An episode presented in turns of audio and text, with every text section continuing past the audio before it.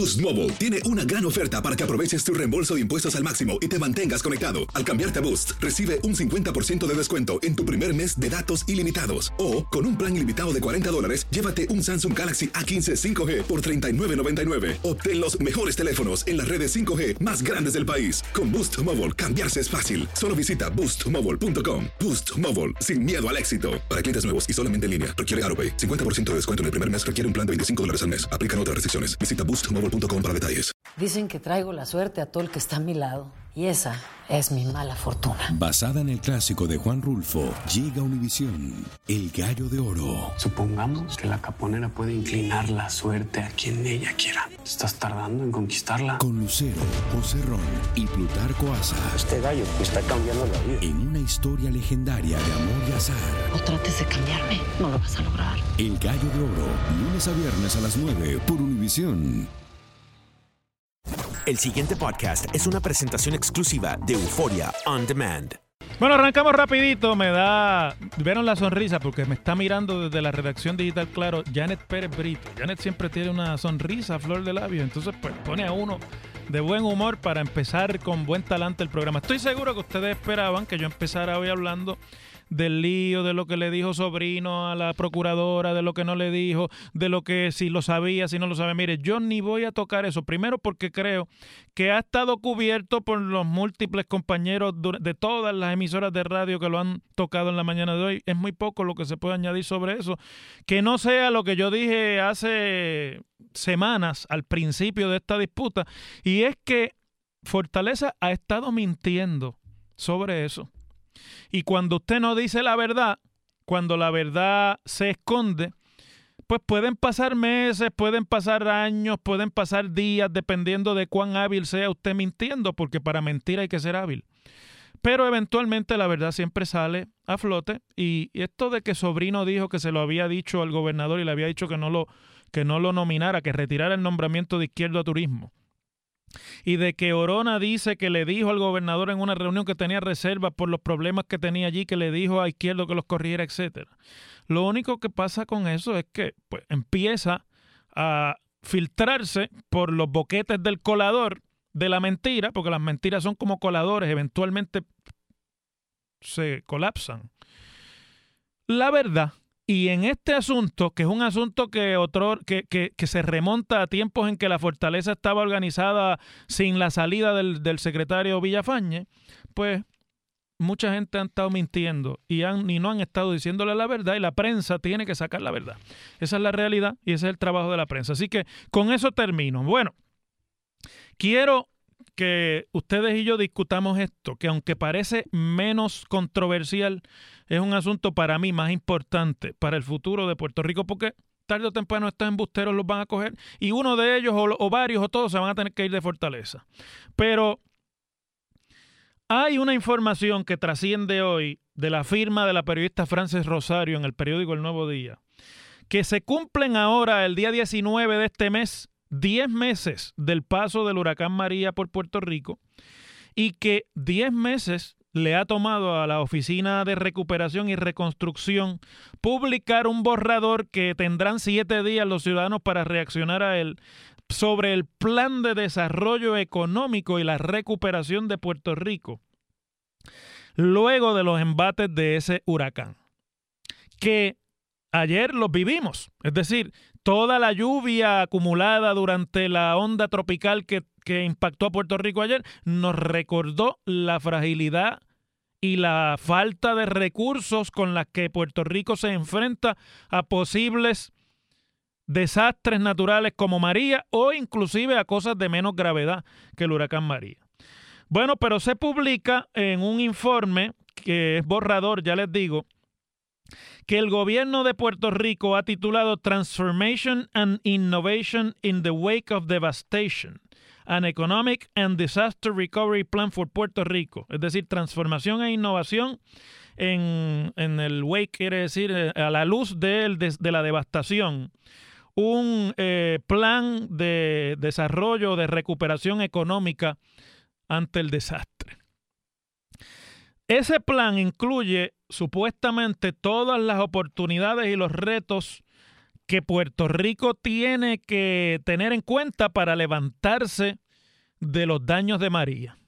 Pero que además de eso se complican por la situación fiscal que ya prevalecía en el país antes del huracán María y que está haciendo crisis en estos días con el proceso de aprobación de los presupuestos y con la, con, con la cercanía, o por lo menos así se siente desde la opinión pública, de que comience ya de, en firme el proceso de reestructuración de la deuda pública. Eh, ese huracán que azotó a Puerto Rico inclusive con vientos de 155 millas por hora, y que provocó la devastación del sistema eléctrico de Puerto Rico y que ha tirado al suelo gran parte de la actividad económica ya estaba maltrecha antes del huracán la economía de Puerto Rico como resultado de los desaciertos y todos los errores de gobiernos de los dos partidos en los últimos 15 años. Pues se calcula en ese informe que para financiar la recuperación económica de Puerto Rico y la recuperación física del país, se van a necesitar aproximadamente, escuchen esto, 125 mil millones de dólares para inversiones de capital y para iniciativas estratégicas, que quiere decir cambiar cosas que ahora hacemos de una manera y hacerlas de otras, porque si no, vamos a permanecer en el círculo vicioso de lo que nos está saliendo mal hace dos décadas en Puerto Rico. Iniciativas estratégicas quiere decir inclusive planificar con antelación qué cosas se van a desarrollar en qué partes de Puerto Rico, porque nosotros tenemos esta visión en Puerto Rico, de Puerto Rico es un continente, y queremos en todas las esquinas de la isla, que es una isla tan pequeña, replicar las mismas cosas que están en las otras regiones, que es un absurdo en una isla tan pequeña como Puerto Rico, aunque nosotros no nos demos cuenta. Y es verdad que hay diferencias geográficas que dificultan la comunicación entre un área y otro de la isla, pero eso cada vez es menor y el sistema de vías de comunicación y de acceso pues ha ido terminando esas diferencias. El problema es que está en el piso. A mí me, me llama la atención esa cifra de los 125 mil millones y me trae a la discusión con ustedes este asunto que quizás no es tan escandaloso como el informe de la Procuraduría de las Mujeres sobre el, hostigamiento y el acoso sexual en turismo. Porque esto es importante de verdad para ustedes los que me escuchan, sean populares, sean PNP, sean independentistas, sean no afiliados, sean católicos, sean protestantes, sean musulmanes, sean judíos, sean ateos, lo que usted sea, agnóstico. Nos va la vida como pueblo en esto. Fíjense que ese cálculo de los 125 millones es bastante mayor que los 94 mil millones que se calculaba cuando se entregó el primer informe o el primer assessment, el primer cálculo por el gobierno de Puerto Rico ante la posibilidad de asignaciones federales para la recuperación de Puerto Rico. Y eso lo que quiere decir en arroz y habichuela, amigas y amigos, es que no va a ser con dinero federal únicamente que Puerto Rico se recupere. Que la recuperación de Puerto Rico necesita inversión de capital privado, como es en las economías capitalistas que a pesar de que vienen algunos fondos federales, no es ni cercanamente las cantidades que se han estimado que hacen falta para la recuperación del país. De esos 125 mil, si acaso se han asignado 30 mil o 35 mil, pero que se han asignado no quiere decir que han llegado. Y tampoco quiere decir que van a llegar, porque todo esto tiene reglas para su uso. Y todo esto, después que se anuncian las asignaciones, se convierte en un proceso en el que a veces termina llegando mucho menos de lo que se anuncia. Así es como funcionan las transferencias federales, sobre todo en este tipo de programas de asistencia. Y les traigo esto para que nos pongamos a pensar los puertorriqueños, usted y yo y todos los puertorriqueños, si nosotros tenemos en este país una cultura que le dé la bienvenida a la inversión de capital privado y que permita que Puerto Rico sea visto como un lugar donde es beneficioso hacer negocios, porque nadie hace negocios para volverse más pobre, sino para beneficiarse. Vuelvo y repito esto, y ustedes dirán, "Ah, es que el profesor es bien conservador, ahí está sacándole las castañas al cuerno". No tiene que ver con eso. Hay varias realidades que no se pueden escapar. Puerto Rico es una economía capitalista. Punto. Nos guste o no. Las economías capitalistas se nutren de capital.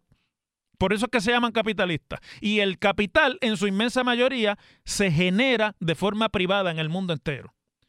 Y aunque aquí vamos a necesitar la buena administración de los recursos locales, una, una, mucha mejor administración de la que hemos experimentado en 20 años. Y vamos a necesitar ayudas federales que no van a llegar en su totalidad como nosotros las necesitaríamos. Y esa es la realidad. Vamos a necesitar un país mucho más abierto a la economía capitalista y a la inversión de capital para el financiamiento de proyectos importantes para el futuro de Puerto Rico. Ahí la dejo. Esa asignación se las dejo. Pónganse a pensar ustedes si ese es el Puerto Rico que tenemos hoy día. Las cosas como son. En WKAQ se abre el aula del profesor Ángel Rosa. Conoce de primera mano cómo se bate el cobre en la política. Las cosas como son. Profesor Ángel Rosa en WKAQ. Bueno, la legislatura de Puerto Rico se ha unido al pleito que el gobierno de Puerto Rico ha presentado contra la Junta de Supervisión Fiscal por la certificación del presupuesto y por la guerra que en gran medida se ha dado precisamente por la por la el fracaso del gobierno central o del ejecutivo de convencer a la legislatura de que pusiera en efecto mediante legislación el acuerdo al que habían llegado el Ejecutivo con la Junta.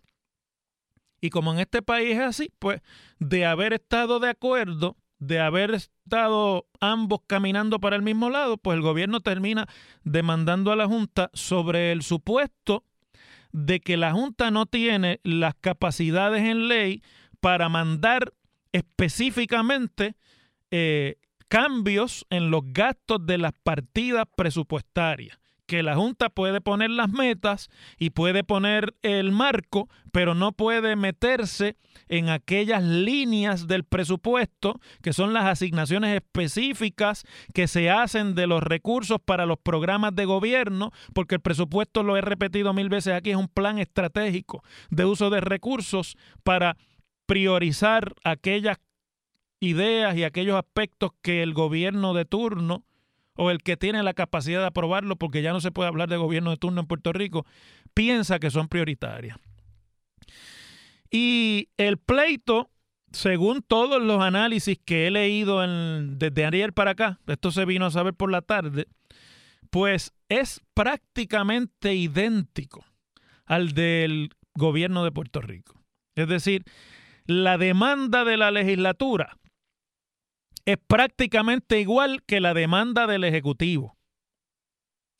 Lo que da una idea, y yo no estoy diciendo que la jueza Swain lo va a tener en consideración, ni mucho menos, pero aquí vamos a decir las cosas como son. Mire, por esas mismas actitudes es que Puerto Rico está donde está y es que se votan tantos recursos de administración pública en Puerto Rico, porque si la demanda de la legislatura es igual que la del gobierno, quizás con algunos detallitos que se pueden afinar si se está trabajando en conjunto. Pues aquí lo que había que hacer era consolidar las dos peticiones en una sola demanda. Y ahí se ahorra usted abogado, y se ahorra usted tiempo, y se ahorra usted escrito, y se ahorra usted, vamos a decirlo sin tapujos, los chavos suyos y míos, porque todos estos pleitos no los va a pagar eh, el gobierno federal, ni lo va a pagar el bolsillo de los que los escriben. Todos los pleitos que se den bajo promesa los va a pagar el contribuyente puertorriqueño. Todos los que llenamos planilla y pagamos contribuciones en Puerto Rico. Que hemos sido esquilmados y hemos sido robados por décadas por el mal uso de esos recursos que nosotros pagamos. Y ahora encima de eso vamos a pagar también por los pleitos. La, el pleito es un, básicamente es un, es una oda, es una elegía, es una defensa, es, es un homenaje al poder del Estado Libre Asociado de Puerto Rico. Usted tiene la legislatura y el ejecutivo del PNP que toda la vida han planteado que Puerto Rico está bajo los poderes plenarios del Congreso, que Puerto Rico es una colonia, que Puerto Rico no tiene poderes para nada y que por lo tanto Puerto Rico está a la merced de que el Congreso de los Estados Unidos inclusive nos regale si nos quiere regalar planteando cosas tan absurdas como esto que yo les quiero leer de, directamente porque pues me parece que es hasta cierto punto eh, lo que en inglés llaman un oxímoron es decir, un absurdo. Hay unas declaraciones, déjame ver si las encuentro en el periódico El Vocero, que hace eh, el presidente del Senado, que yo quiero que ustedes las escuchen según eh, se dijeron, para que ustedes me digan a mí o no si esto como que no es eh, algo como que no tiene lógica. Es decir, el presidente del Senado dice que Puerto Rico, nadie discute que Puerto Rico es una colonia. Pero que ser una colonia no le da excusa a nadie para abrogarse los poderes que le competen a los funcionarios electos por los ciudadanos de la colonia. Y que por lo tanto hay que respetar el sistema republicano establecido en nuestra constitución y en las leyes. Pero no quedamos en que es una colonia. La definición de colonia no es la ausencia total de poderes para gobernarse y para decidir. Si eso es así, el argumento que se está esgrimiendo, pues no es válido, porque ustedes mismos han dicho repetidamente que Puerto Rico está bajo los poderes plenarios, que el ejercicio de 1950 fue un ejercicio fútil, que no que fue un engaño masivo al mundo entero, que Estados Unidos engañó a las Naciones Unidas, que no era tal, y cuando el Congreso finalmente se abroga esos poderes que ustedes por décadas han dicho que tiene, cuando finalmente el Congreso dice, ¿saben qué? Nosotros somos los que mandamos y tenemos los poderes plenarios, los vamos a usar plenariamente. Junta, ahí está, haz lo que te dé la gana con Puerto Rico. Entonces ahora el pleito es que no, que no es verdad que los tienen los poderes para hacer eso. Porque la máxima en derecho es que el que puede más puede lo menos. Si usted tiene, si usted tiene los poderes plenarios, que quiere decir totales, absolutos, usted puede hacer todo lo demás. Ah, que no sea lo moral, que no sea lo simpático, que no, pues eso está por discutirse, pero no se puede hablar por los dos lados de la boca. Entonces yo esa expresión de que aunque Puerto Rico nadie discute que es una colonia, pero que no es así, que no se puede abrogar el poder en, en, la Junta a nombre de nadie, de los funcionarios electos, pues me parece que es un absurdo. Si el argumento es por ahí, ese argumento es absurdo, porque entonces lo que faltaría y lo que no han tenido los pantalones de hacer ni los populares ni los PNP, pero sobre todo en este caso los PNP que están gobernando, es ir y plantearle al Congreso que, digo, al tribunal, perdón, que el Congreso no puede hacer lo que hizo. Si usted parte de la premisa de que el poder del Congreso es absoluto y total, usted no puede pelear ninguna de las expresiones de ese poder absoluto y total. Y si usted quiere defender eso que se llama en la demanda la soberanía de los puertorriqueños, que yo estoy claro que no quiere decir la independencia, porque hay varios tipos de soberanía. Quiere decir la libertad que tienen los ciudadanos de escoger en el proceso político aquellos que le van a gobernar y aquellos que quieren hacer consigo mismo. Si usted quiere partir de la premisa de que existe esa soberanía y de que está enclavada en un acuerdo que permite la, redacción de una constitución, que permite la aprobación de leyes por la legislatura de Puerto Rico y que permite que los puertorriqueños a través de ese gobierno interno tomen decisiones sobre los asuntos de su gobierno interno, usted no puede argumentar lo de los poderes plenarios, que es lo que ustedes definen como una colonia, porque una cosa excluye a la otra. No hay ninguna forma de que se justifique este pleito. Y la razón por la cual terminan demandando para lo mismo, pero separadamente, gobierno central y legislatura, es porque esto es un pataleteo para las gradas. Esto es un expediente para los electores. Esto es un expediente para el día de las elecciones sacar pecho. Pero este no es un expediente realmente para ir a la raíz del problema. Por eso es que no la cogen por los cuernos. Por eso es que no cogen el toro por los cuernos. Las cosas como son. Vámonos a la pausa. El pasado podcast fue una presentación exclusiva de Euphoria On Demand. Para escuchar otros episodios de este y otros podcasts, visítanos en euphoriaondemand.com. Boost Mobile tiene una gran oferta para que aproveches tu reembolso de impuestos al máximo y te mantengas conectado. Al cambiarte a Boost, recibe un 50% de descuento en tu primer mes de datos ilimitados. O, con un plan ilimitado de 40 dólares, llévate un Samsung Galaxy A15 5G por $39.99. Obtén los mejores teléfonos en las redes 5G más grandes del país. Con Boost Mobile, cambiarse es fácil. Solo visita boostmobile.com. Boost Mobile, sin miedo al éxito. Para clientes nuevos y solamente en línea, requiere AroPay. 50% de descuento en el primer mes requiere un plan de 25 dólares al mes. Aplican otras restricciones. Visita para detalles. Lo mejor, lo más impactante, está por venir en Tu vida es mi vida. De lunes a viernes a las 8 por Univisión.